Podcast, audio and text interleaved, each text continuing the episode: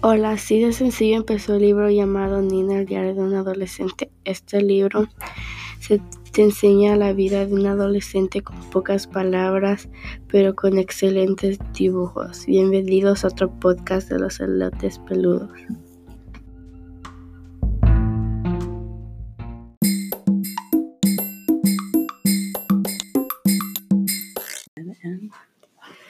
Hoy vamos a hablar de Nina Diario de un adolescente ilustrado por Agustina Guerrero. El género de este libro es ficción realista. Es uno de mis favoritos y es difícil que un libro me atraiga. Se publicó en 2013.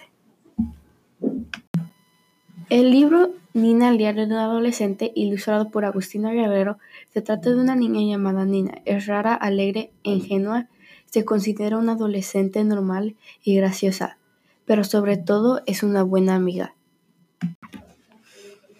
Claramente deberías ir a la biblioteca este mismo segundo porque este libro es para ti. Si te gusta un libro de humor con más dibujos, deberías ir justo ahorita.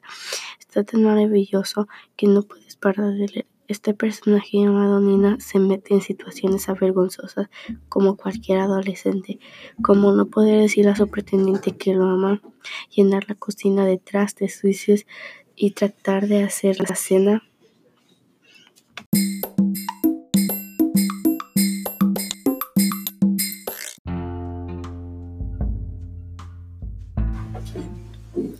Busca este libro Nina Diario de un adolescente, escrito por Agustina Guerrero. Me llamo Jimena Ortiz y has estado escuchando el podcast de los elotes peludos.